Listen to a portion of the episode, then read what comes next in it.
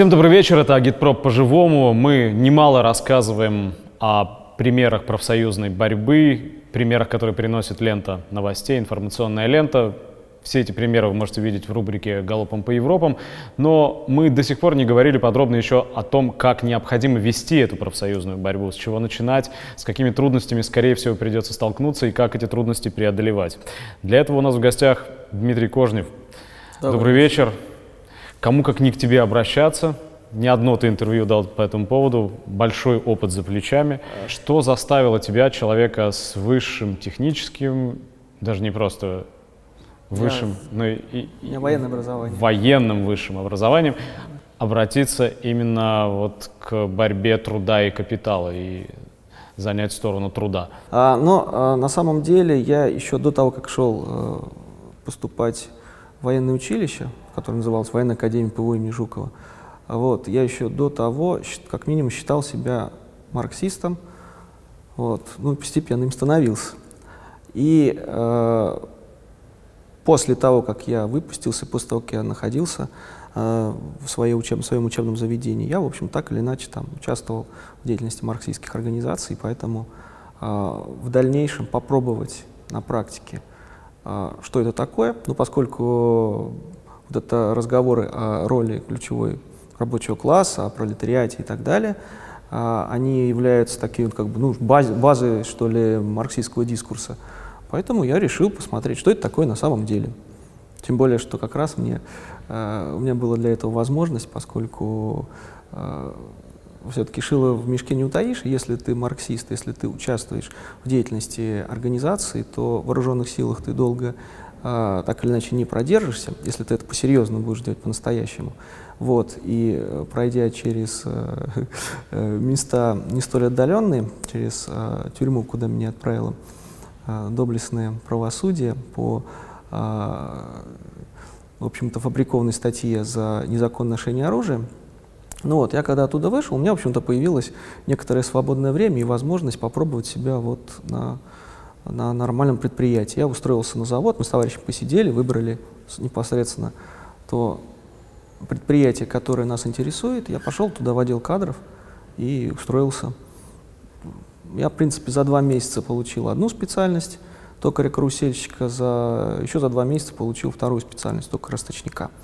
Вот, и начал там исследовать изнутри ситуации. Извини, пожалуйста, а вести, коль скоро ты был молод... Сколько тебе лет было, когда ты э, э, эту идеологию я принял в левое движение, так, непосредственно, я, а, ну, мое, мой приход в левое движение считаю а, с 22 апреля 94 а, года. В возрасте? Лет 15 было, да. 15 лет. Вот с 15 лет ты, значит, убежденный человек, потом ты попадаешь в военное учебное заведение. А что, в армии нельзя было вести пропаганду, агитацию? И... Ну, одно дело, когда ты... Ну, там можно было. Тогда еще относительно все вольно было. Вопрос в том, что если ты участвуешь в какой-то деятельности, в деятельности, которая не э, ограничивается только разговорами, как только ты э, участвуешь в какой-то борьбе, так или иначе связанной с какой-то экономическими интересами кого-либо, то тут совсем другие уже правила игры, и тут совсем другие, в общем-то, и ставки. Тут э, ну, достаточно все жестко бывает. Поэтому ты предпочел уйти и устроиться на завод? Да не, почему мне уйти? Там просто одновременно с тем, как меня отправляли в тюрьму, меня и из вооруженных сил. В двух словах расскажи, как это было. То есть... Ну, очень просто. Я же, когда э, меня э, арестовали э, за, в общем-то, участие э, в акции по расклейки листовок в рамках там, трудового конфликта внутри трамвайно-троллейбусного э, парка в Твери. Вот. И когда, собственно говоря, сотрудники службы безопасности, меня арестовав, э, заявили, что якобы у меня был с собой э, пистолет Вальтер П-38. И на основании, вот, собственно говоря, вот этих вот э, слов вот этих граждан, которые э, меня и еще одну девушку, нашу товарища, ну, абсолютно а, незаконно задержали за территорией предприятия.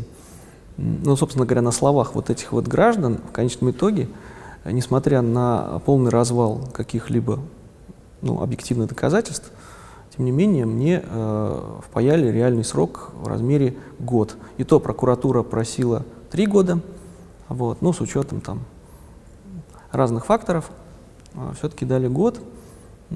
из которых потом половину все-таки удалось отменить по в надзорной инстанции. То есть студент высшего военного учебного заведения пытался прийти Это на курсант, помощь... Курсант, Курсант. на тот момент уже офицер. На тот момент Офицер. я был капитаном. Офицер пытался прийти на помощь э, сотрудникам трамвайного депо Тверского и пострадал за это. Ну, я и знал, после что- этого ты пошел на завод, чтобы продолжить, тебе не хватило. Ну, конечно. Не, ну, раз уж взялся за ГУШ, то надо, в общем-то, быть последовательным, потому что поздно уже как бы тут менять стратегию жизненную. Вот. И на заводе, в общем-то, на, действительно начал исследовать ситуацию, как там, чего, и начали пробовать создать нас нормальный профсоюз. Интересно, вот человек, который никогда не работал токарем, вот он приходит на предприятие, как быстро он овладевает специальностью и как, каким доверием со стороны обыкновенных рабочих он пользуется.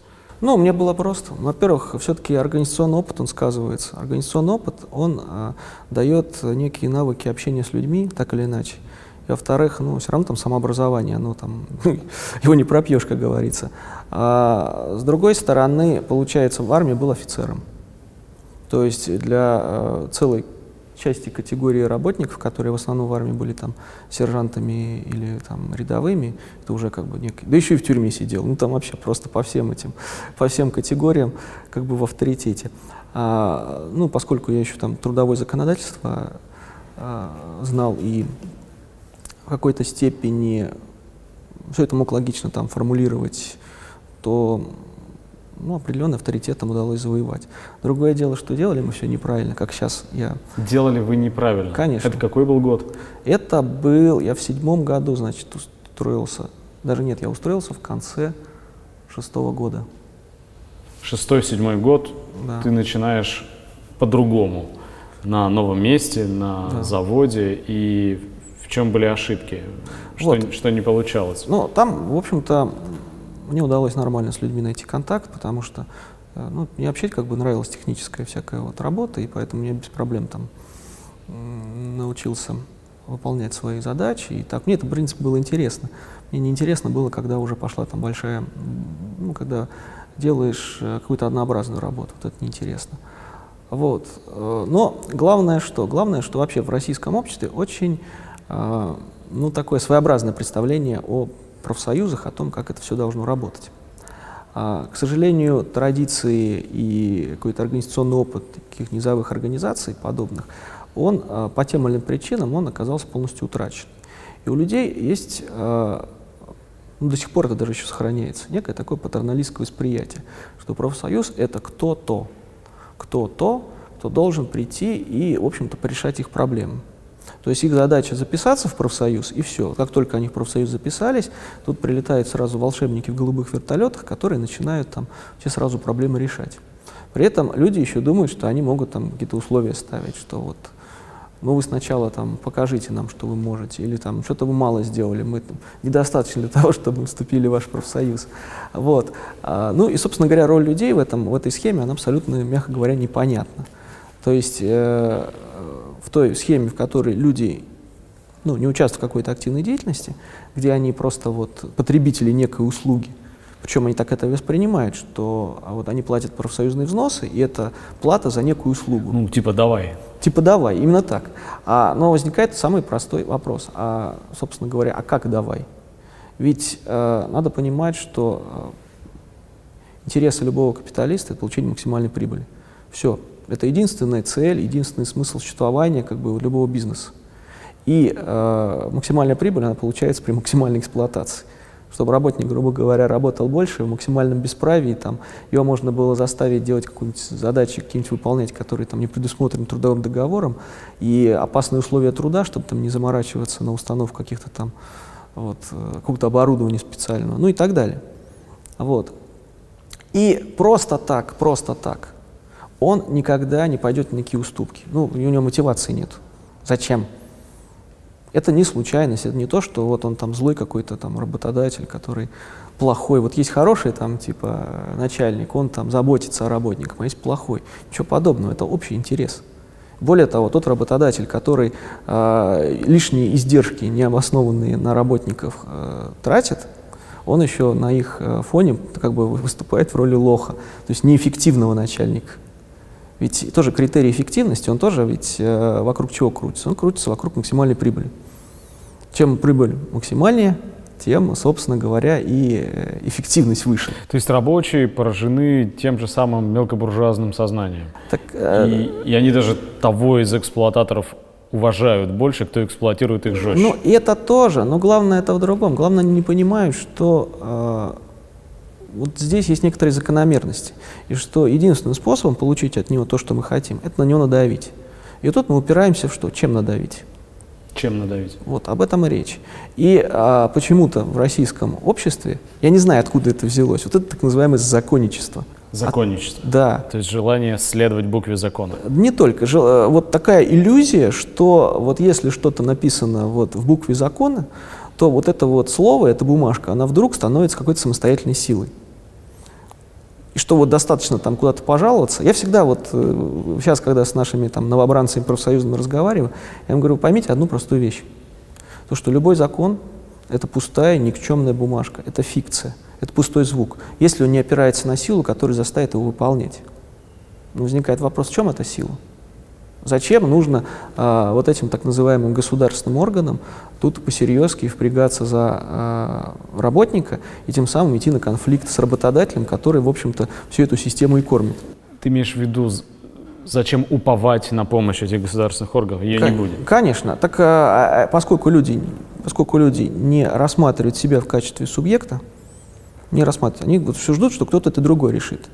И э, когда тебя люди не поддерживают и не готовы в чем-то участвовать, то что остается у профсоюзного активиста? А у него остается только одно – жаловаться. Только бегать и жаловаться. А, причем э, даже эти методы, они очень ограничены. Почему? Потому что вот бегать и жаловаться чисто теоретически можно только в том случае, если нарушаются права. Ну, а права что такое? Это тот минимум, который в Трудовом кодексе прописан, и все. А если работодатель умный эти права не нарушает, ну вот сколько у нас там помрот положено? Всегда этот пример люблю приводить для, сравнения, для понимания. Сколько у нас там? 11 тысяч, грубо говоря. Вот меньше 11 тысяч платить зарплату нельзя, а больше можно.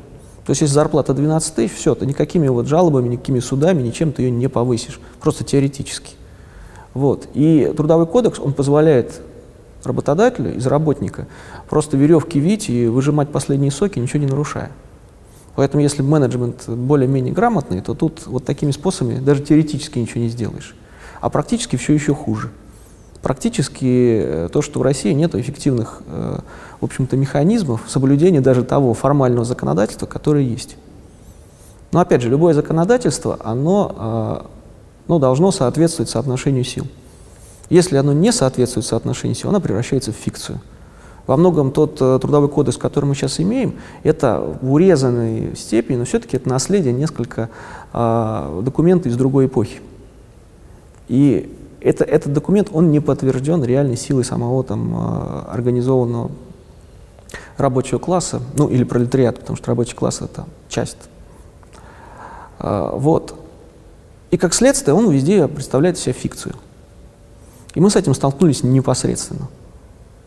То есть э, мы сделали все классические ошибки, которые только можно сделать было. Начиная с того, что вот мы собрались, там э, горсткой 10 человек, э, написали протокол, то, что вот мы создали профсоюз, и пошли, его работодателю отнесли. И как будто вот эта бумажка сама по себе дает нам какие-то права, дает нам какие-то возможности. как надо было делать? Или силы. Надо было не доверять бумажке. Надо было э, уведомлять работодателя только тогда, когда наша организация стала действительно сильной. И только тогда, когда, в общем-то, мы можем э, вот, ответить ударом на удар. Это означает что? Что сначала, сначала перешептываться, Сначала подполье, однозначно. Сначала подполье. Потому что... есть, если вы решили создать профсоюз, не спешите об этом всем рассказывать. Конечно. Первое начинается с инициативной группы и, с контакт, и контакт с э, опытными людьми. Потому что ошибки, допущенные на первой стадии, их уже не исправить потом будет. Как правило, это уже будет... Э, а, а чем этот профсоюз будет заниматься? В чем его смысл? Чем он будет отличаться от группы по интересам? Так вот, смысл-то какой? Как раз вот я э, про это начал, про то, как нам надавить на работодателя. Вот эти методы жалоб не работает. Суды также не работают. Почему не работают суды? Ну, опять же, потому что это только когда если права нарушены. То есть мы свое какое-то положение, если оно не нарушает Трудовой кодекс, таким образом никоим образом вообще не, не сможем улучшить. А, и потом суды, даже если мы предположили идеальный вариант, что у нас судьи все такие вот неподкупные, у нас нет телефонного права и так далее, что полностью отсутствует коррупционная составляющая, то даже теоретически, если судьи у нас все честные и принципиальные, они все равно работают по принципу вот, взвешивания доказательств. То есть они, я много раз ходил э, в качестве представителя интересов э, ну, членов нашего профсоюза в суд и по, и по восстановлению, и по снятию взысканий, по-разному. А, вот. И э, мы сталкивались с тем, что у работодателя всегда есть преимущество в плане сбора доказательств. Всегда. Почему? Потому что, ну, мы начинаем, ну, понятно, что свидетельские показания, э, это, кстати, очень важные показания в суде, это очень важное доказательство. Они, э, кто их может дать? Как правило, это те, кто так или иначе находится на рабочем месте, которые видели там какую-то ситуацию обжалуемую. Вот. И, как правило, это все работники этого самого работодателя. Если какой человек в здравом уме пойдет давать в суде показания против своего работодателя, понимая прекрасно о последствиях, но если его это непосредственно не затрагивает. Поэтому а, найти свидетелей за работника очень сложно. Но работодатель по щелчку приводит там толпу как бы, э, всяких представителей администрации, которые говорят все как нужно. И что это значит? Что в таком случае делать? Хорошо. Вот. Это, это я как раз хочу сказать, а, что вот какие методы не работают. А теперь возвращаемся к тому, а, какие методы работают и, собственно говоря, почему профсоюзы появились там больше 200 лет назад. А, до работодатель, он а, могуществен, силен, он гораздо сильнее любого работника по отдельности. Какой бы он крутой не был, какой бы он не был там активист, какой бы он там грамотный юрист был и так далее. Он всегда его сильнее. И всегда любой конфликт вот такого плана, он э, заранее с известным результатом. Но э, проблема в том, что э, любой бизнес работодателя в принципе невозможен без наемных работников. То есть он не получит прибыль, если не будет этих работников, если они не будут своим трудом создавать им там, материальные или там, культурные или какие-то еще блага. И вот тут как раз работники очень сильно, а, сильно могут на работодателя влиять. Но при одном условии – что их много, и они действуют как единое целое. Они действуют как единая организация по какому-то плану. У них есть э, ну, какая-то система обучения, то есть они э, действуют не как-то хаотично, спонтанно, а продуманно. У них есть ресурс для ведения этой борьбы. Но вот, собственно говоря, для того, чтобы это стало возможно, профсоюзы как организация исторически и создавались. И актуальность именно такой формы организации сохранится до сих пор. Потому что э, на любые действия работодателя – при наличии достаточно массовой организации работников всегда можно найти очень адекватный, очень эффективный, очень жесткий ответ. Но все-таки это немножко общо пока звучит. Получается, что а, вы создаете профсоюз, а для того, чтобы он был успешным, вы расширяете профсоюзное движение. Но а, смысл в чем? А, ну, конечно, а как иначе? А до этого у вас то ничего есть, не То есть вот на предприятии, на предприятии, пока у нас не будет достаточное количество людей. Это сколько? Ну, там по-разному. Это вопрос творческий. То есть надо смотреть. То есть, грубо говоря, ну, в маленькой артели или, по... в, в небольшом предприятии, в цехе колбасном бастовать бесполезно? Почему? Тут э, я могу даже сказать больше. Вот э, бармены, которые в барах работают, там работает два или один человек там в смене. Даже для них это, в общем-то, эффективно. Есть, э, все-таки Если, число не определяет? Э, число оно, ну, опять же, это надо смотреть по, что это за предприятие, что это за предприятие, насколько этот участок, он э, важен там и блокирующий для э, той функции, которую предприятие выполняет, насколько легко заменить этих работников, насколько там велика в обществе какая-то система солидарности. Я как вот про бар это не просто так сказал, потому что сейчас вот ребята здесь, даже здесь в Москве, э, такое сформировалось комьюнити, которое по факту, вот, они так не называются, но они профсоюз. Вот это объединение э, работников, там кто-то занимается промышленным альпинизмом, кто-то занимается вот э, работает официантом или э, работает барменом, и если у кого-то из них на работе случается проблема, все остальные приходят и проводят такую полноценную кампанию подавления на этого работодателя. И это очень сильно.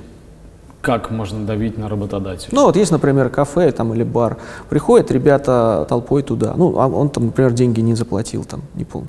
Они приходят толпой, занимают все места.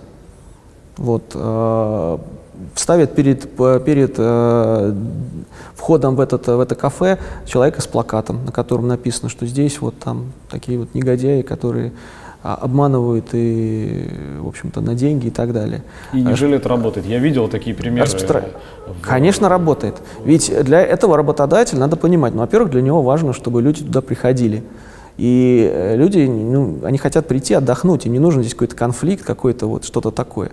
Во-вторых, как правило, все работодатели, особенно в Москве, вот такие мелкие, они все ходят за гранью законодательства. И поэтому это, не хотят привлекать Конечно, это не, это не неформальная занятость. Ведь на самом деле, что такое а, неформальная занятость, когда работодатель нанимает работника и никак это не оформляет? Это вообще уголовное преступление, налоговое. Поэтому их бизнес, их деньги любят тишину. Конечно. Любая движуха, Конечно. любой шум им противопоказан. Конечно. С другой стороны, в странах развитого капитализма я видел не раз, вот просто своими журналистскими глазами, видел, как еще э, американские и европейские рабочие любят надуть, надуть такую здоровую крысу и притащить куда-нибудь к дверям гостиницы или к заводской Конечно. проходной, но в девяти случаях из десяти это не приводит ни к чему. Я, я ну, очень мало... Скажем так, оно сейчас вот стал, перестали эти формы работать, но это вообще кризис вот э, тех форм и тех структур, которые сформировались там в определенных особых условиях там в послевоенный период. То есть у этого есть там определенные ну, причины. Ну, у нас это пока работает, потому что у нас работодатели менее законопослушные, и они больше боятся проблем. И могут пойти на... Я правильно Конечно. интерпретирую? И они могут пойти навстречу своим взбунтовавшимся Конечно. рабочим просто для того, чтобы не отгрести еще больше, какую-нибудь налоговую себе... Конечно. Ну, ну опять это, же, это почти то же самое, что жаловаться, только провоцировать ну, не, внимание... Не совсем. А, дело в том, что это еще, бьет, это, это еще бьет по прибыли непосредственно, потому что это создает проблемы для посещения этого э, собственно говоря, кафе. То есть, ну, я говорю, человек пришел отдохнуть, вот он приходит отдыхать, а тут какое-то происходит что-то такое непонятное, и ему не хочется этих проблем. Ну, а если, допустим, э, такую же движуху организуют строители, работники строительной компании, то это бьет по бизнесу застройщика, Конечно. у которого начинают разбегаться клиенты. Именно так. Как Именно только так. они видят, что а, что-то здесь не так, неважно что. Именно так. Что-то не так. Именно так. Это такой рекламный прессинг, антирекламный прессинг. А, ну, это вообще как информационная кампания. Информационная кампания. Это как раз к вопросу о том, а, каким образом надавить на работодателя. Надавить мы можем, в принципе, только одним путем. Ударом по прибыли. Ударить по прибыли можно по-разному. Можно через производство, можно, собственно говоря, через сбыт. Мы в свое время, когда воевали с Volkswagen здесь, вот, и там так получилось, что... В Калуге. В Калуге, да. И так получилось, что работодатель путем э, ухищрений, про это я могу потом рассказать подробнее, э, сделал так, что мы не, мы не смогли в назначенное время начать забастовку, которые попробовали специально, мы специально попробовали провести забастовку с соблюдением всех тех норм, которые прописаны там в Трудовом кодексе. Могу сказать, это в принципе невозможно. То есть есть механизмы, юридические механизмы, как э, заблокировать забастовку в любом случае. В любом а случае. Заблокировать, значит, сделать ее незаконной? Э, даже нет. Тут, тут я объясню. А, процедура что требует? Что мы там, если не помню, за 10 дней я, мы всегда действовали по вере Лесикова. Есть такой метод, который придумали в свое время на Форде еще в седьмом году. Вот. Но процедура предусматривает, что мы там за 10 дней должны уведомить работодателя о проведении забастовки. А, там определенная форма, в которую там должно быть записано там какие-то вот э, некоторые параметры. Что происходит дальше? Они сразу берут, эту, берут это уведомление, бегут в суд. Бегут в суд, неважно на каком основании, они могут все что угодно, тут неважно, на каком основании они попросят признать это, эту забастовку незаконной. Для них решение не важно. Для них важно другое. И они выступают перед судом с ходатайством о принятии мер обеспечения по иску. И суд в рамках принятия этих мер обеспечения по иску выносит запрет на проведение забастовки до момента рассмотрения судом по существу этого вопроса. То есть вот, до того, как суд не рассмотрит, законно он или нет, суд запрещает профсоюзу проводить какие-то действия. Но по российскому законодательству забастовка объявленная, то есть которая уведомлена, о которой уведомлена, а, но не начатая в срок, уже не может быть продолжена. И думать, что суд примет решение окончательно в течение этих 10 дней, ну, по меньшей мере, смешно. То есть это способ подорвать забастовку в зародыш? Это, это в, в принципе исключите. А, а если вдруг она все-таки начнется, то тогда чем чревато это Скаж, для Скажем тех так, а, объясню, как, как, как мы работаем. Как мы работаем. А, в российском законодательстве э, работник несет ответственность за участие в незаконной забастовке только в каком случае? Если суд субъекта федерации принял решение о том, что забастовка незаконна, довел это решение до забастовочного комитета, и работники на следующий день не приступили к работе. А если они приступили к работе, то все нормально. Если они не приступили. Так вот, если они, если они приступили к работе, все нормально, к ним никаких претензий. Так. Поэтому вот этот период, вот этот период до решения суда и до признания забастовки незаконной, в принципе, можно спокойно бастовать. Чтобы этот промежуток был достаточно продолжительный, для этого э, выдвигается серия требований. Последовательная серия требований. Почему его даже назвали по имени э, одного из активистов Форда, который, в общем-то, придумал этот метод, э, Владимира Лесика. Это называется веер Лесика. Потому что это последовательность... Э, веер. Веер. И э, работодатель имеет сразу серию э, коллективных трудовых споров, и по каждому этому коллективному трудовому спору можно начать забастовку. Как это выглядит вот в реальной жизни? Вот ты говоришь веерно друг за другом. Кстати, э, тоже это очень важный момент. Нам ведь что главное? Нам важно, чтобы забастовка была забастовкой. А признаки забастовки какие? Это наличие э, коллективных требований, выдвинутых до этого. Это наличие коллективного трудового спора, это наличие коллективного принятия решения о забастовке. Вот. Как это делается? Ну да, вот я работодатель. Ну, вот все. у меня в подчинении 100 э, человек, которые производят, не знаю, что-нибудь. Что-нибудь. Как вы будете со мной бороться? Веерным ну, способом? Ну, для начала мы выдвигаем требования. Требования выдвигаем. Самое эффективное – это сбором подписей. Законодательство допускает такую ситуацию, потому что, э, ну, как правило, все работают в сменном там графике, и всем собраться технически сложно. То есть сначала, извини, я просто должен это прямо вот подробно разжевывать, и для себя в том числе, э, сначала образуется некая группа единомышленников, теневой профсоюз. Сначала который, вообще организация, полноценная организация. Которая чтобы... не декларирует, не объявляет о своем существовании. Да. Не, не уведомляет меня, своего врага главного, Конечно. о том, что она уже существует, но начинает действовать. Она действует. Так. Она чем занимается? Она, а, в общем-то, ведет агитацию среди работников. Объясняет, что им это надо. Объясняет, а, просто главное что? Главное показать, как вот эта организация и действия связаны с решением какой-то жизненно важной проблемы этого работника. Например, повышением зарплат. Например, повышение зарплат. Так, вот, вот. ведется агитация. И э, что здесь очень важно? Очень важно для проведения профсоюзной кампании, потому что вот то, о чем мы говорим, вот это там выдвижение требований, забастовка, какая-то информационная поддержка там и все остальное, это называется профсоюзной кампанией.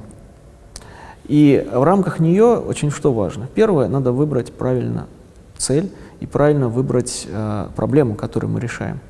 Чтобы, с одной стороны, эта проблема была э, нам по зубам, а с другой стороны, в процессе ее решения мы, как организация, смогли развиться. И люди получили навыки и опыт э, борьбы. Потому что если мы чего-то даже достигнем, но при этом организацию не разовьем, то любое наше достижение будет временной.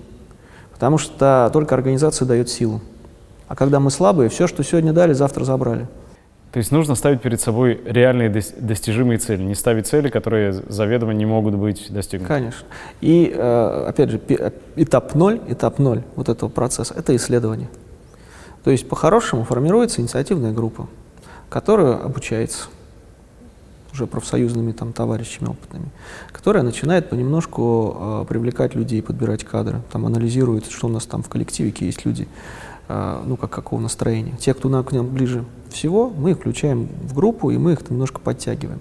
Дальше мы проводим исследования. То есть надо понимать, что у нас представляет работодатель. То есть мы изучаем его финансовое мы изучаем все. состояние, мы изучаем... рынок сбыта, Конечно. занятость, его отношения с законом, все. с учредителями, с э, властями, именно так, с электроэнергией, так. с газом, со всем остальным. Именно так. Вы должны знать Есть пациента полностью от и, от до. и до. Знать, а, куда бить, грубо говоря. Конечно, потому что иначе как мы можем правильно выбрать э, слабые места, куда бить, как мы можем понять, а вообще способен он эти требования выполнить или нет. То есть, ну, очевидно, если предприятие, оно сейчас находится в стадии банкротства, то, ну, по меньшей мере, странно выдвигает требования повышения заработной платы. Вот. Ну, мы можем его выдвинуть, но наша задача победить, так или иначе. И после того, как мы провели исследование, очень важно выбрать вот эту правильную цель, выбрать правильную, а, правильное требование. Формулирует его, опять же, а, люди в конечном итоге. Потому что мы можем предложить, решение должно быть за людьми. То есть вопрос демократического принятия решений – это очень важный вопрос. Вы, это ты имеешь в виду подстрекатели, инициаторы, агитаторы? Ну, ну в какой-то степени да. Люди должны решить, Конечно. что они хотят бороться, предположим, за надбавку Именно так. к зарплате. Как это они должны сделать, если вы тайно существуете? Ну, как раз на тот момент, когда мы начинаем выходить на компанию, мы э, ну, по факту мы э, становимся публичными. Мы можем не уведомлять работодателя, ну зачем нам уведомлять? До тех пор, пока мы не вступили с ним в какую-то официальную переписку, до тех пор, пока мы им не выдвинули требования, ну, зачем узнать, есть профсоюз или Ну, общение это между людьми налажено должно быть. Ну, конечно. Так дело-то в чем? Работодатель, он по-серьезному начинает реагировать когда? Когда ему на стол ложится бумага со списком правкома и э, еще заявление о том, о перечислении взносов через бухгалтерию. Угу. То есть, когда его ставят перед фактом. Когда его ставят перед фактом, вот тогда он все воспринимает всерьез. Но получается, что все равно людей нужно организовывать, и их нужно как-то об, обо всем, вот о, о чем мы сейчас говорим, как-то. Конечно. Так надо им это. Мы, мы, я, например, я, например, вообще противник уплаты членских взносов через бухгалтерию.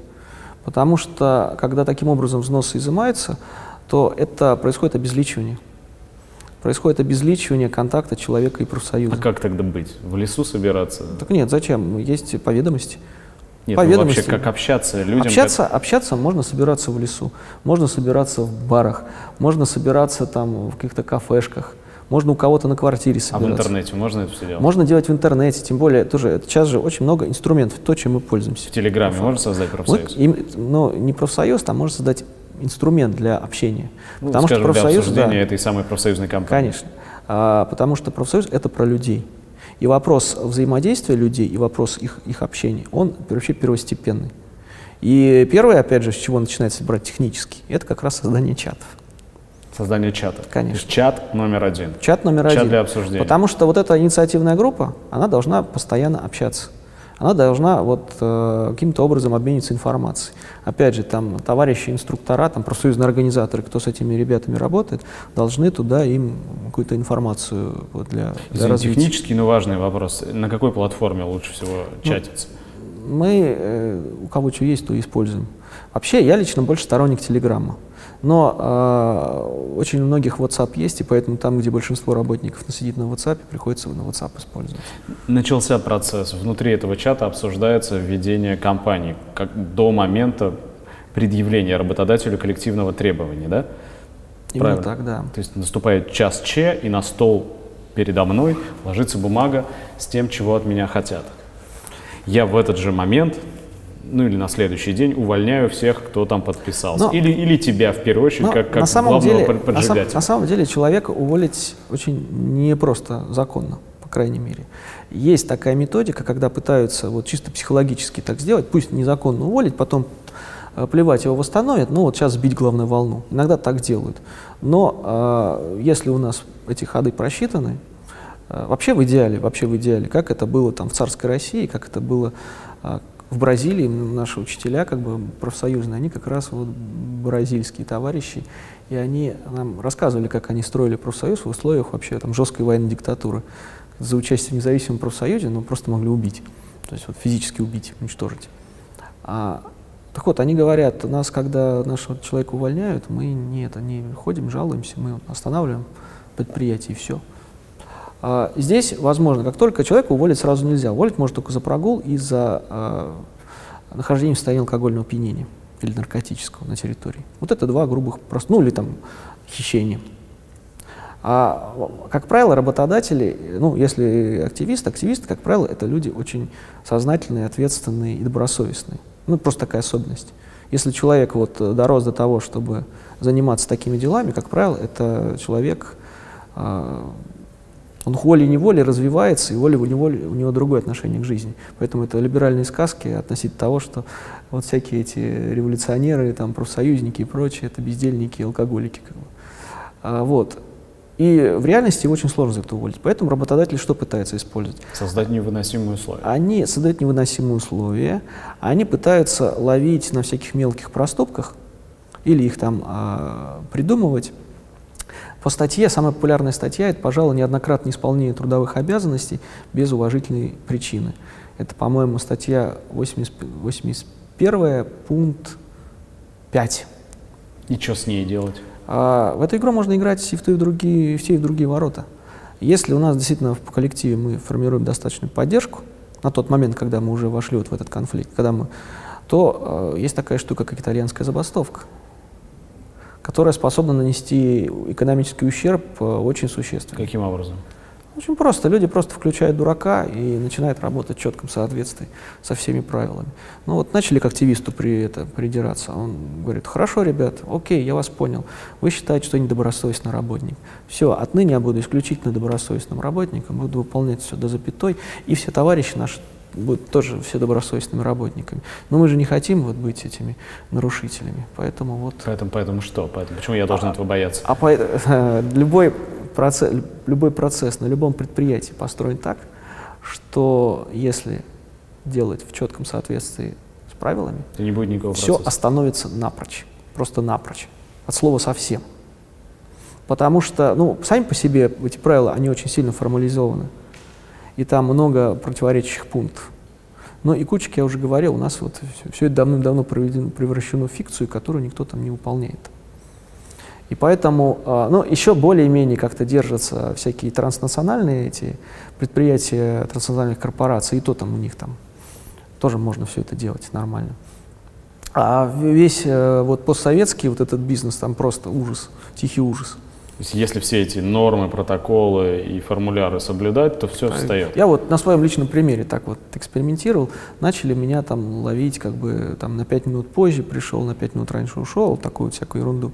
Я хорошо, прихожу на свое рабочее место и говорю мастеру, так, я не могу приступить к работе, потому что по инструкции по охране труда я обязан проверить заземление станка будьте добры, обеспечьте меня всем необходимым там, инструментами и прочее. А этого никто никогда не делал, там, это вообще никто не знает, как это делать. Они в ужасе как бы, а я говорю, не могу работать. А тут же... По-русски говоря, включать дурака. Именно так. Вот. И если заранее, мы же, опять же, очень важный такой элемент, это так называемая прививка от работодателя. Когда человек вот только к нам присоединяется, мы заранее предупреждаем его о тех опасностях, которые могут ожидать, о тех действиях, которые может предпринять работодатель. То есть вот э, работодатель еще не начал ничего, а мы уже говорим, что он сделает вот так, скорее всего. И в этом случае надо делать так-то и так-то. И мы заранее собираем вот эти все правила, нормы и так далее, и смотрим, где там у них эти. То есть у вас должно быть все уже готово? Конечно.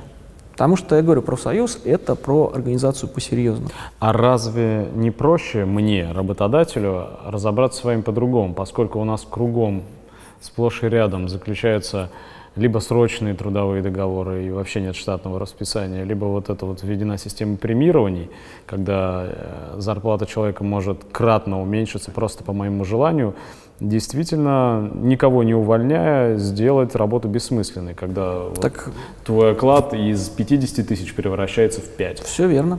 И это как раз а, то, та причина, по которой одно из первых требований, первые требования компании, это должна быть борьба с премией. Более того, эти люди еще требуют, чтобы с ними была согласована система экономического стимулирования, чтобы на самом-то деле были оговорены все нюансы, связанные на самом-то деле с защитой интересов и денег, соответственно, трудящихся, но ни в одном коллективном договоре ни один профсоюз не взял на себя ответственность в случае, если план выполняться не будет.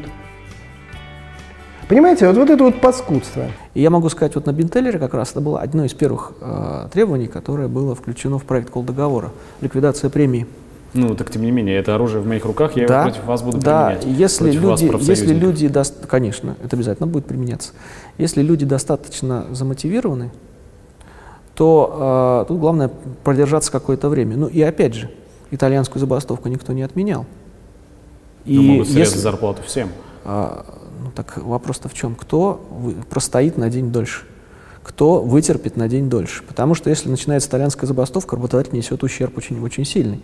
Вот конкретно, вот так абсолютно именно этот пример, он был там на Бентеллере, когда э, ну, там была бригада одна, в которой там, ну так получилось, там вообще она практически одна из, из, из всех активистов профсоюза со, состояла.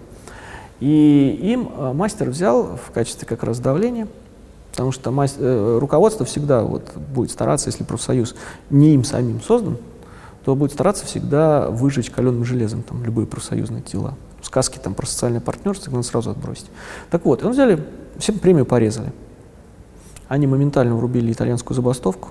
К концу смены мастер прибежал и начал их там уговаривать, как бы эту проблему решить. И они договорились, что им премию возвращают, а они приступают к работе. То есть это, это палка э, с двумя концами. Если много работников в этом участвует, то э, работодателю вот эти ущербы, они же, они же миллионные, они миллиардные. Вот То есть самая хороший. болезненная часть, самый болезненный орган – это прибыль. Вот это единственный болезненный орган. Бить нужно сразу туда. Именно то, только так. По-другому он никогда не слышит. Но э, я вот разговаривал с более или менее официальными профсоюзниками в, в, в, в Уфе некоторое время назад. То есть не столичная это все структура.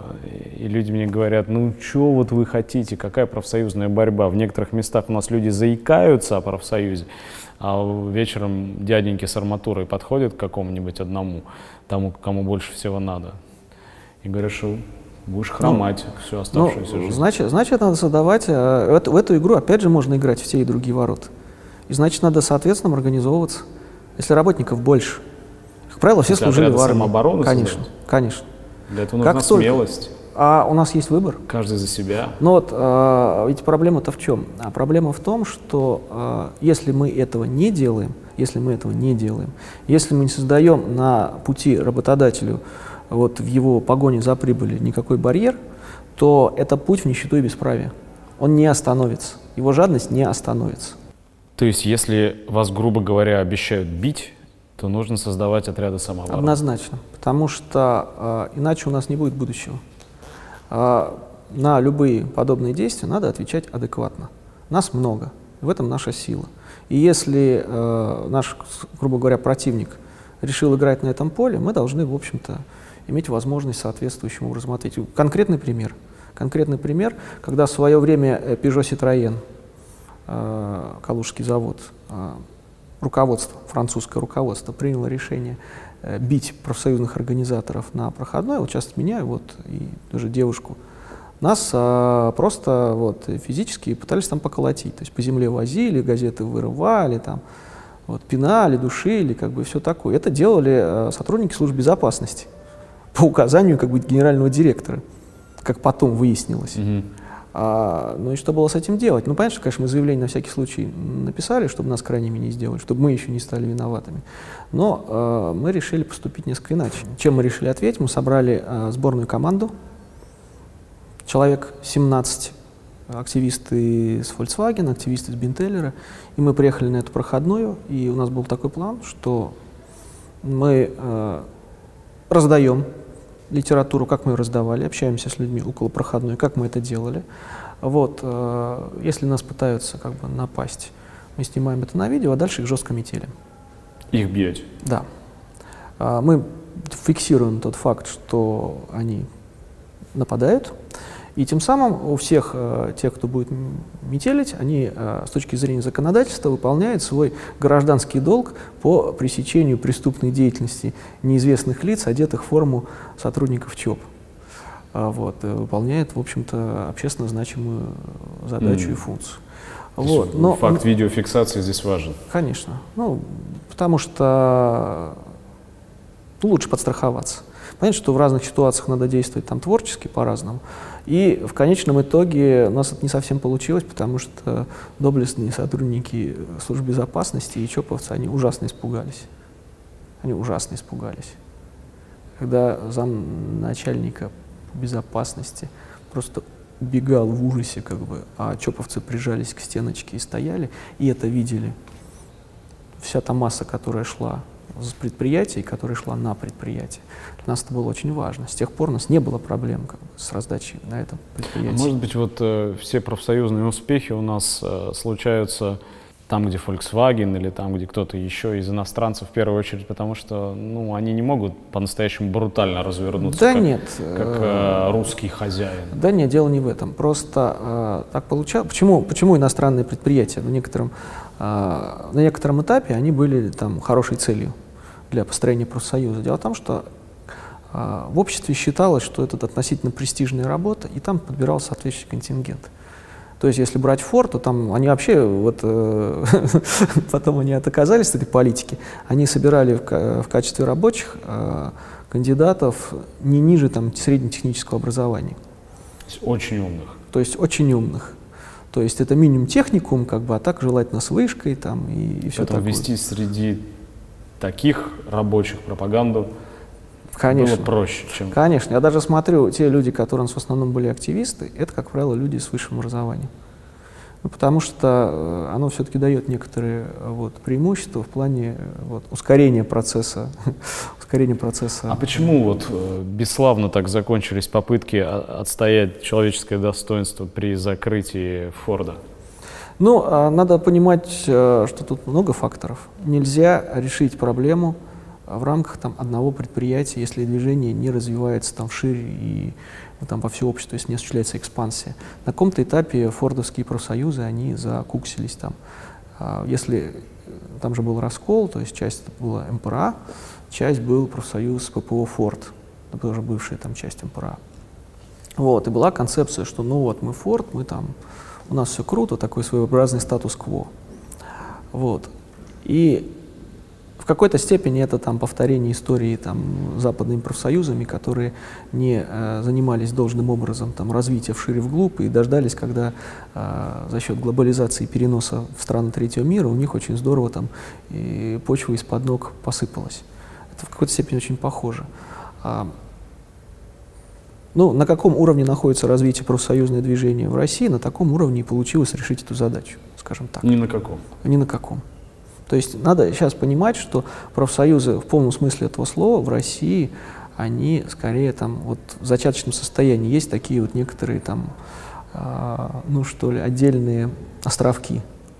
Вот э, в Конфедерации труда России, которая, ну, пожалуй, которая, ну, единственная, которая вот вообще а, с этих позиций что-то пытается развивать, и то там не все профсоюзы, они вот все как один, там боевые, органайзинговые и прочее. А как быть, вот, например, если я как работодатель обращаюсь за помощью к местным властям и к разного рода силовым аббревиатурам, которые без труда, я думаю, найдут в действиях э, профсоюзных активистов след присутствия иностранных разведок, э, Ой. мировой закулисы.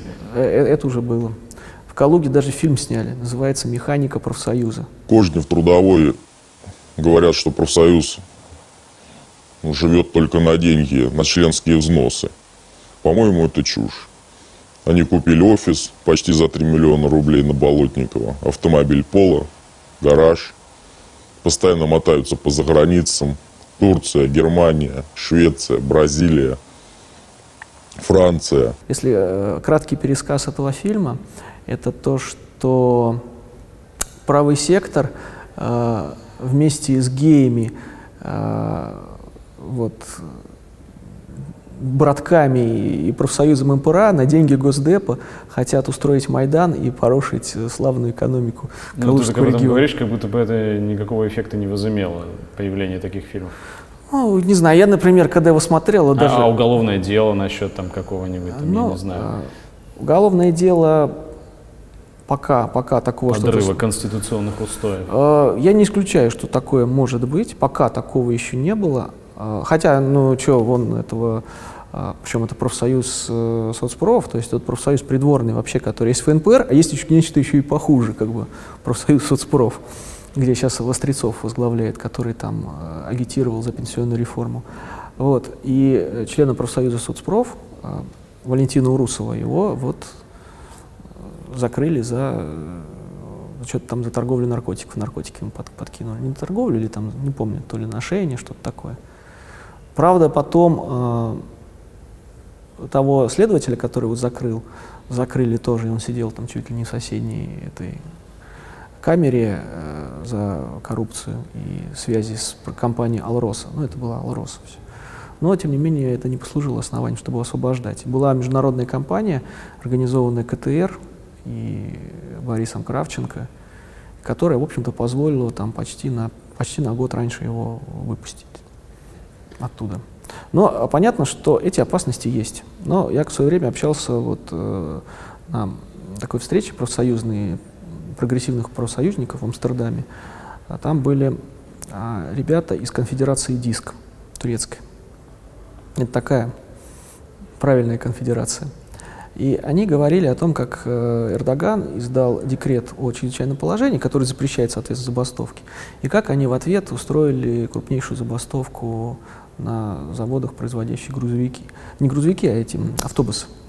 И смысл-то в том, что ни дубинкой, ни штыком автобус ты не соберешь. Если достаточная степень поддержки, и если ты э, знаешь, что, ну да, тебя могут закрыть как лидера, но ты знаешь, что из-за этого забастовка только усилится, и одно из требований этой забастовки — это освобождение всех там людей, то есть шанс на том, что тебя освободят. То есть все-таки главное оружие и главное, что следует уповать, это массовость? Это массовость, это коллективные действия. Тогда прежде чем мы поговорим о том, какова перспектива у нашей массовости и коллективных действий, ты фильм «Завод» смотрел? Нет, я его еще до сих пор не посмотрел. Я, я, я много слышал, как бы, но до сих пор не посмотрел. Мне интересно было узнать, насколько с твоей точки зрения правдоподобно описывается ситуация в цеху, где, где в какой-то момент никому, оказывается, ничего не надо. Ну, а, это правдоподобно. Это правдоподобно, и у этого есть там определенные корни это, это какая ситуация такая, особенно старые постсоветские цеха, опять же, там же, э, ведь если смотреть предысторию, это такой вот старый завод, который там по факту хотят перепродавать, и там и коллектив соответствующий. Понятно, что э, хорошо говорить, что ничего не надо, если ты пенсионер, как бы, если у тебя там есть худо-бедно какая-то квартира, что-то еще. И если у тебя э, есть иллюзии, Просто я обратил внимание о том, что вот определенное поколение, определенное поколение, это где-то 50, даже 40, 40 плюс как бы вот лет. Это очень тяжелое такое вот поколение, с которым можно что-то сделать. Здесь много факторов. Ну, во-первых, э, патернализм. То есть люди надеются на то, что привыкли так, что кто-то должен за них вот эти все проблемы решать. И какие-то иные формы, они вообще не рассматриваются в принципе. Во-вторых, это отношение там, к работодателю как к некому явлению природы, то, что, на которое, ну, в принципе, нельзя повлиять. Как можно повлиять там, на ветер там, или на дождь? Но он идет и идет, как бы, как ты повлияешь? Как бы. Вот. И отсутствие реальной солидарности. То есть вот на самом деле а, даже советское общество – оно провозглашалось как коллективистское, при этом, если мы посмотрим, как в действительности за вот фасадом, то это жуткий, жуткая атомизация. И то, что у нас так получилось в 1991 году, это как раз а, вот это вот все вскрыло. Ведь если мы посмотрим, то никто ничего не делал. Это э, ты пытаешься коснуться болезненного вопроса о том, что никто не вышел защищать советскую власть. Ну, конечно, потому что ну, вообще не воспринимали как власть свою. И ответ такой. у тебя на этот вопрос какой? Но я считаю, что э, Советском, Советский Союз, как бы вообще советская система, это, конечно, очень важный эксперимент, первая попытка построения общества. Но э, очевидно, что у него были проблемы и были ошибки, которые надо тоже анализировать и смотреть и э, различные формы вот, э, патернализма, различные формы там, недемократических структур или там, авторитаризма, оно может дать эффект в какой-то короткий период, решить какую-то задачу, но в перспективе оно создает проблемы гораздо большие. Проблемы, которые могут э, погубить все, что угодно. Да, я попробую это перевести на более понятный язык и, и угадать, что ты имеешь в виду. Э, сталинская номенклатурная диктатура подавила рабочую демократию. И, ну, и, и отсюда все те проблемы, которые ты перечислил. Ну, Упование на, на власть сверху. Не все так просто, но примерно да. Сталин виноват. Но, Я знаю, откуда дует этот ветер. О, да. Нет, но э, вопрос в чем? Даже, даже, даже сам Троцкий, он говорил ведь о чем? Он говорил о том, что победа группы Сталина, она во многом была там, объективна и э, исходя из тех условий, которые на тот момент сложились. Там и эффект э, осажденной крепости, и вообще как бы низкий уровень там, развития вообще российского общества. А если там брать какой-нибудь там европейский все эти процессы, они там проходили там почти перед этим лет 50, то здесь все там с нуля. Вот. Ну и общая такая вот задержка э, революционного движения там в Европе и прочее. То есть понятно, что э, оно там не на ровном месте все это выросло. Но э, сама вот эта концепция, сама эта концепция и э, прошедшая селекция внутри и партийного аппарата, и советского, и так далее, она породила достаточно чудовищное явление. И это чудовищное явление, оно э, потом воспроизводилось. То есть если посмотреть, во что превратилась партия, и во что превратились профсоюзы, то это, ну вот если сейчас брать Единую Россию, Единую Россию, это как раз прямой наследник той партии, которая таким образом формировалась. Тут ты прям таки повторяешь то, что говорят наши нынешние либертарианцы, Навальный так и все де- дело-то в чем? Дело в том, что если мы коммунисты, если мы хотим честно изменить это общество, то мы должны э, не пытаться какие-то а, имеющие место быть ошибки э, анализировать и говорить о них как есть. Потому что э, кого мы обманем? Вот по факту. Мы, когда пытаемся об этих эти вещи замалчивать или каких-то в каких-то пропагандистских целях там как-то оправдывать, э, мы тем самым себя самих обкрадываем. Потому что ошибки, они дают возможность нам приобретать опыт, они дают возможность нам на следующий этап выходить. Если смотреть по большому счету, мы проиграли. Мы проиграли не потому, что там какие-то предатели там, э, появились. Потому что если бы все так было просто, если все так было просто, почему тогда вон в Штатах вот, система настолько сильна? Почему она не разрушается? А вот не было же Сталина, скажем, во Франции. Ну и где там чего? Желтые жилеты? Но это вообще как бы мировой процесс, э, все, все, он, он непростой. И э, мы говорим, если мы говорим конкретно про Россию, то здесь мы имеем Сталина. И мы имеем Сталина, и мы имеем э, ту партию, которая получилась, мы имеем такое движение, имеем такие профсоюзы. Есть другая точка зрения, что все то, вот, что тебя возмущает, не, неспособность, ты вот пошел в народ, народ не пошел. Да, вот то, что тебя возмущает, э, вероятно, может объясняться вот реваншем мелкобуржуазного кулацкого сознания, которому ну, не суждено было полностью ну, быть мы преодоленным но, за, за 70 лет. Но мы же, мы же все-таки марксисты. Если марксисты, мы материалисты. Ведь э, откуда может формироваться мелкобуржуазное кулацкое сознание, если нет среды для ее формирования? Откуда оно может воспроизводиться? Сознание это все-таки определяется... Рыночная, рыночная среда, она его и воскресила. Так вот, э, постепенно. здесь что получается? Ну, ну тогда, с одной стороны, это... Э, ну, она не совсем была рыночной. Она не совсем была рыночной. Я, например, э, не совсем сторонник концепции, там, когда говорят государственный капитализм или что-то подобное. С этим не согласен. Но здесь проблема в чем заключается? С одной стороны, аппарат а, что мы, что, как мы видим социализм, как мы видим коммунизм?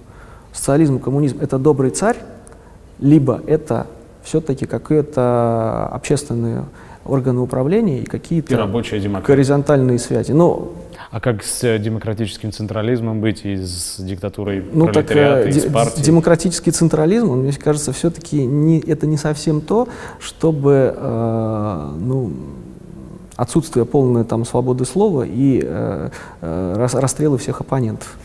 Ну, это все-таки, наверное, не демократический централизм. Если мы посмотрим на сталинский период, то съезды 10 лет не собирались. Съезд, который является как, как э, по факту важнейшим там, органом принятия решений партии. Вот. И э, если мы это игнорируем, я могу сказать по, по построению профсоюза. Когда мы строим профсоюз, вопрос демократии, он очень важен не потому, что это некая такая вот вывеска, которую на стену повесить там, для красоты, потому что это вопрос в современных условиях выживания. Если человек э, не будет участвовать в деятельности, ничего не получится. То есть все наши проекты, все наши коллективные идеи, забастовки, все это осыпется. А как мы можем человека заставить что-то делать? Мы не можем платить ему зарплату, потому что ну, все наши средства, они формируются за счет собственно говоря, взносов этих самых людей. Мы не можем э, его как-то там административно какими-то там взысканиями там завалить.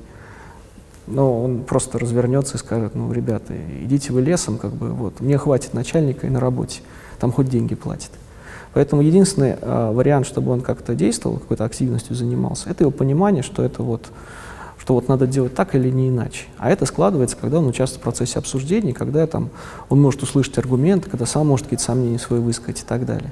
Поэтому э, я могу сказать по опыту, это и левого движения, и профсоюзного, любые вождистские схемы, которые построены там по жесткой такой вот, есть э, непогрешимый вождь и, и так далее, что само по себе, вот, ну, мягко говоря, там, с марксизмом не вяжется.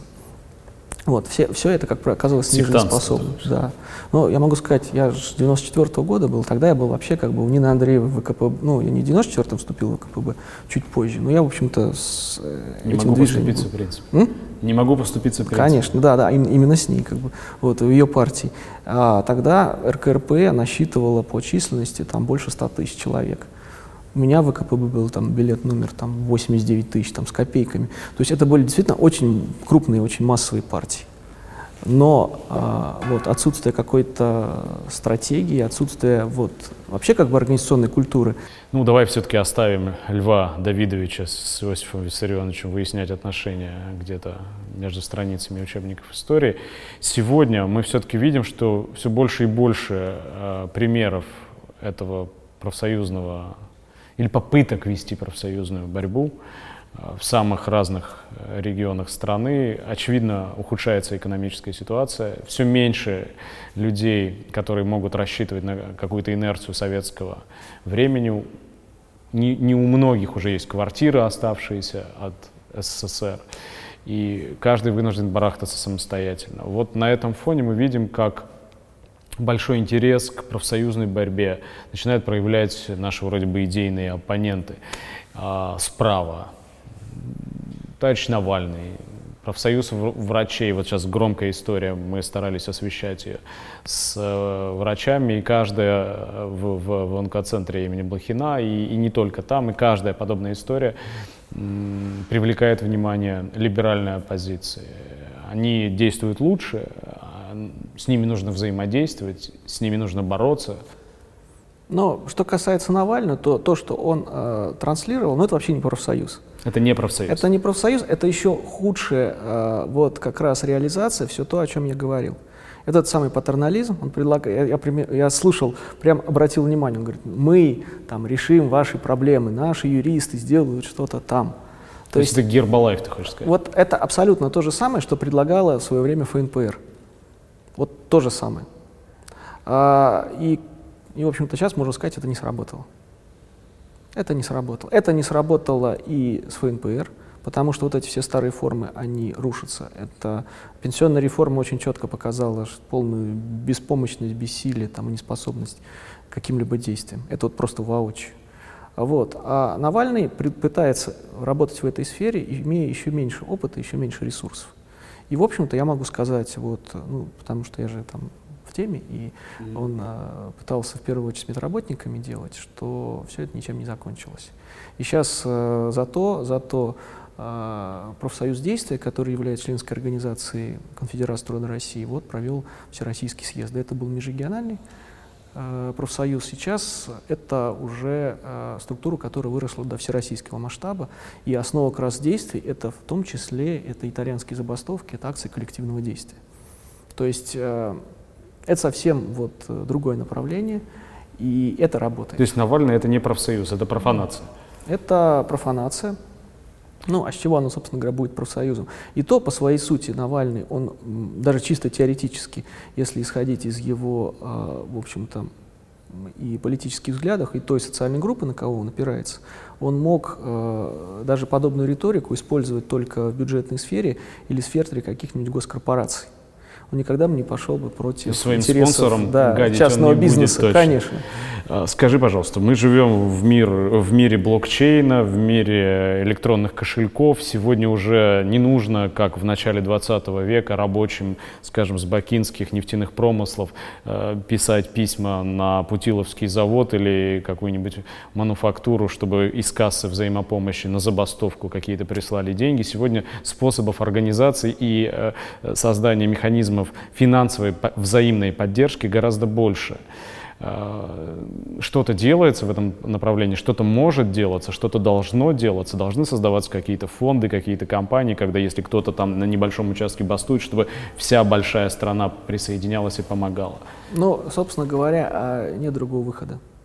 Вот, ну, надо четко понимать, что если мы не сможем создать достаточно мощное профсоюзное движение, если мы не сможем создать э, его вот, какую-то финансовую устойчивость, чтобы люди, которые участвуют в забастовке, знали, что они с голода не умрут. Вот. Выкинут за забор, но они не останутся да, без поддержки. что они не останутся без поддержки. Если этого не будет, то ни у кого из нас не будет будущего нормального. Значит, будущего каждый из нас — это нищета и бесправие. И как показывает э, вообще вот весь мировой опыт, э, там, где есть объективная необходимость, оно так или иначе, эти формы возникают. Я просто наблюдал, вот как раз, когда забастовка была а, крановщиков, в общем-то, неудачная забастовка, казанская, да. Ну, это же наш профсоюз был, и я с этими ребятами, в общем-то, изначально работал. Они, правда, потом раньше времени вот э, вышли на ту акцию, которую, которую мы планировали, и я был очень там, против этого и ругался, но не смог, тем не менее, их переубедить. Ну, получилось то, что получилось.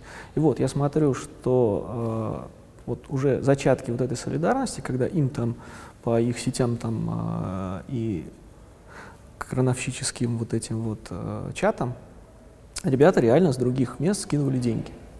Вот эта вот идея с распределенным реестром, да, она да. потихоньку, а, да. может быть, необходимо прежде чем выводить людей, создать эти механизмы, ну, мобилизовать программистов, мобилизовать, я не знаю, кто, ну, кто, кто. Так и дело в том, что вообще, вообще э, надо понимать, чтобы это стало возможным, действительно нужна достаточно массовая организация, объединяющая, вот, в том числе работников разных профессий. Ну, в принципе, вот в профсоюзе импра, активистом которого я являюсь, там э, даже был пересмотрен устав и он стал мультисекторальным. То есть это профсоюз, объединяющий работников там, разных профессий. И более того, мы принципиально ушли от привязки к отдельному работодателю вот, при создании первичек. То есть первичка территориальная, чтобы собрать в одной организации работников разных предприятий и собрать в один кулак вот этот вот ресурс. И чтобы человек, когда он менял там работу, он оставался в рамках своего же профсоюзного коллектива. Вот. И у нас в том числе, там вот как раз там участвовали и, э, ну, насколько, насколько их есть, и айтишники, и информационщики, и, в общем-то, благодаря этому только эта история, ну, приобрела такой информационный размах, потому что там была, в общем-то, ну, заранее подготовленная информационная кампания, в том числе с, ресурс, с использованием там всех наших ресурсов, всех наших товарищей. Агитационный рычаг, агитационная подпорка Тут не движению также необходим. А, это, это однозначно. Без агитационной подпорки ничего не получится. Пока у нас э, вот идеи о том, что, ну, собственно говоря, свое положение на рабочем месте можно менять, и никто этого не сделает, кроме как э, ты сам и твои товарищи, которые действуют сообща. Вот эта идея, казалось бы, простая, но находится на таких вот задворках общественного сознания.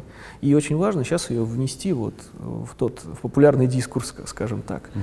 И здесь вот и, и мой, скажем так, партийный товарищ Андрей Рудой в этом плане очень а, активно работает, и сейчас появились вот эти проекты, как Station Marks и прочее. А ты не считаешь, что в условиях там, санкций, э, разворачивающегося э, глобального кризиса экономического, когда и так российская экономика катится под откос, да, подобная организация трудящихся, активизация профсоюзной борьбы будет воспринята крайне болезненно правящим классом и спровоцирует репрессии для того, чтобы это Но... Ну, подавить, потому что все-таки капитализм-то не, здесь не передовой, не, не прогрессивный, и ожидать здесь здесь прямо уж вот какого-то всплеска, кстати говоря, сознания трудящихся, классового сознания наивно, потому что здесь скукоживается капитализм, он не расширяется.